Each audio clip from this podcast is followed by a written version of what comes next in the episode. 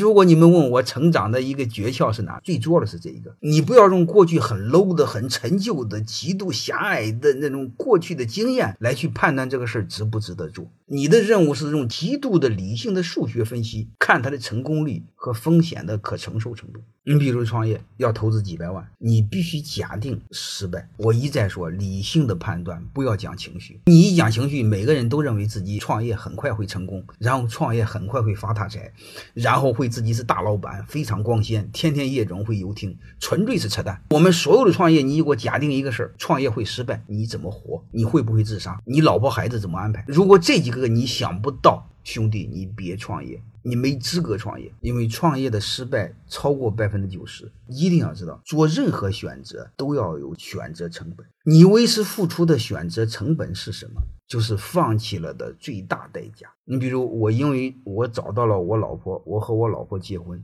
我放弃了的最大的代价就是我放弃了天下女人，选了我老婆一个女人。所以你要知道结婚的代价有多大，这就是叫选择成本。我们太多的人有毛病在哪儿呢？他是老用个人的偏好去做判断，我喜欢就做，不喜欢就不做。我给你们的一个原则就是，这个事儿风险可控，成功的概率大，就做。因为我们所谓的喜欢不喜欢，都是用过去在做决策。做是什么？应对未来的。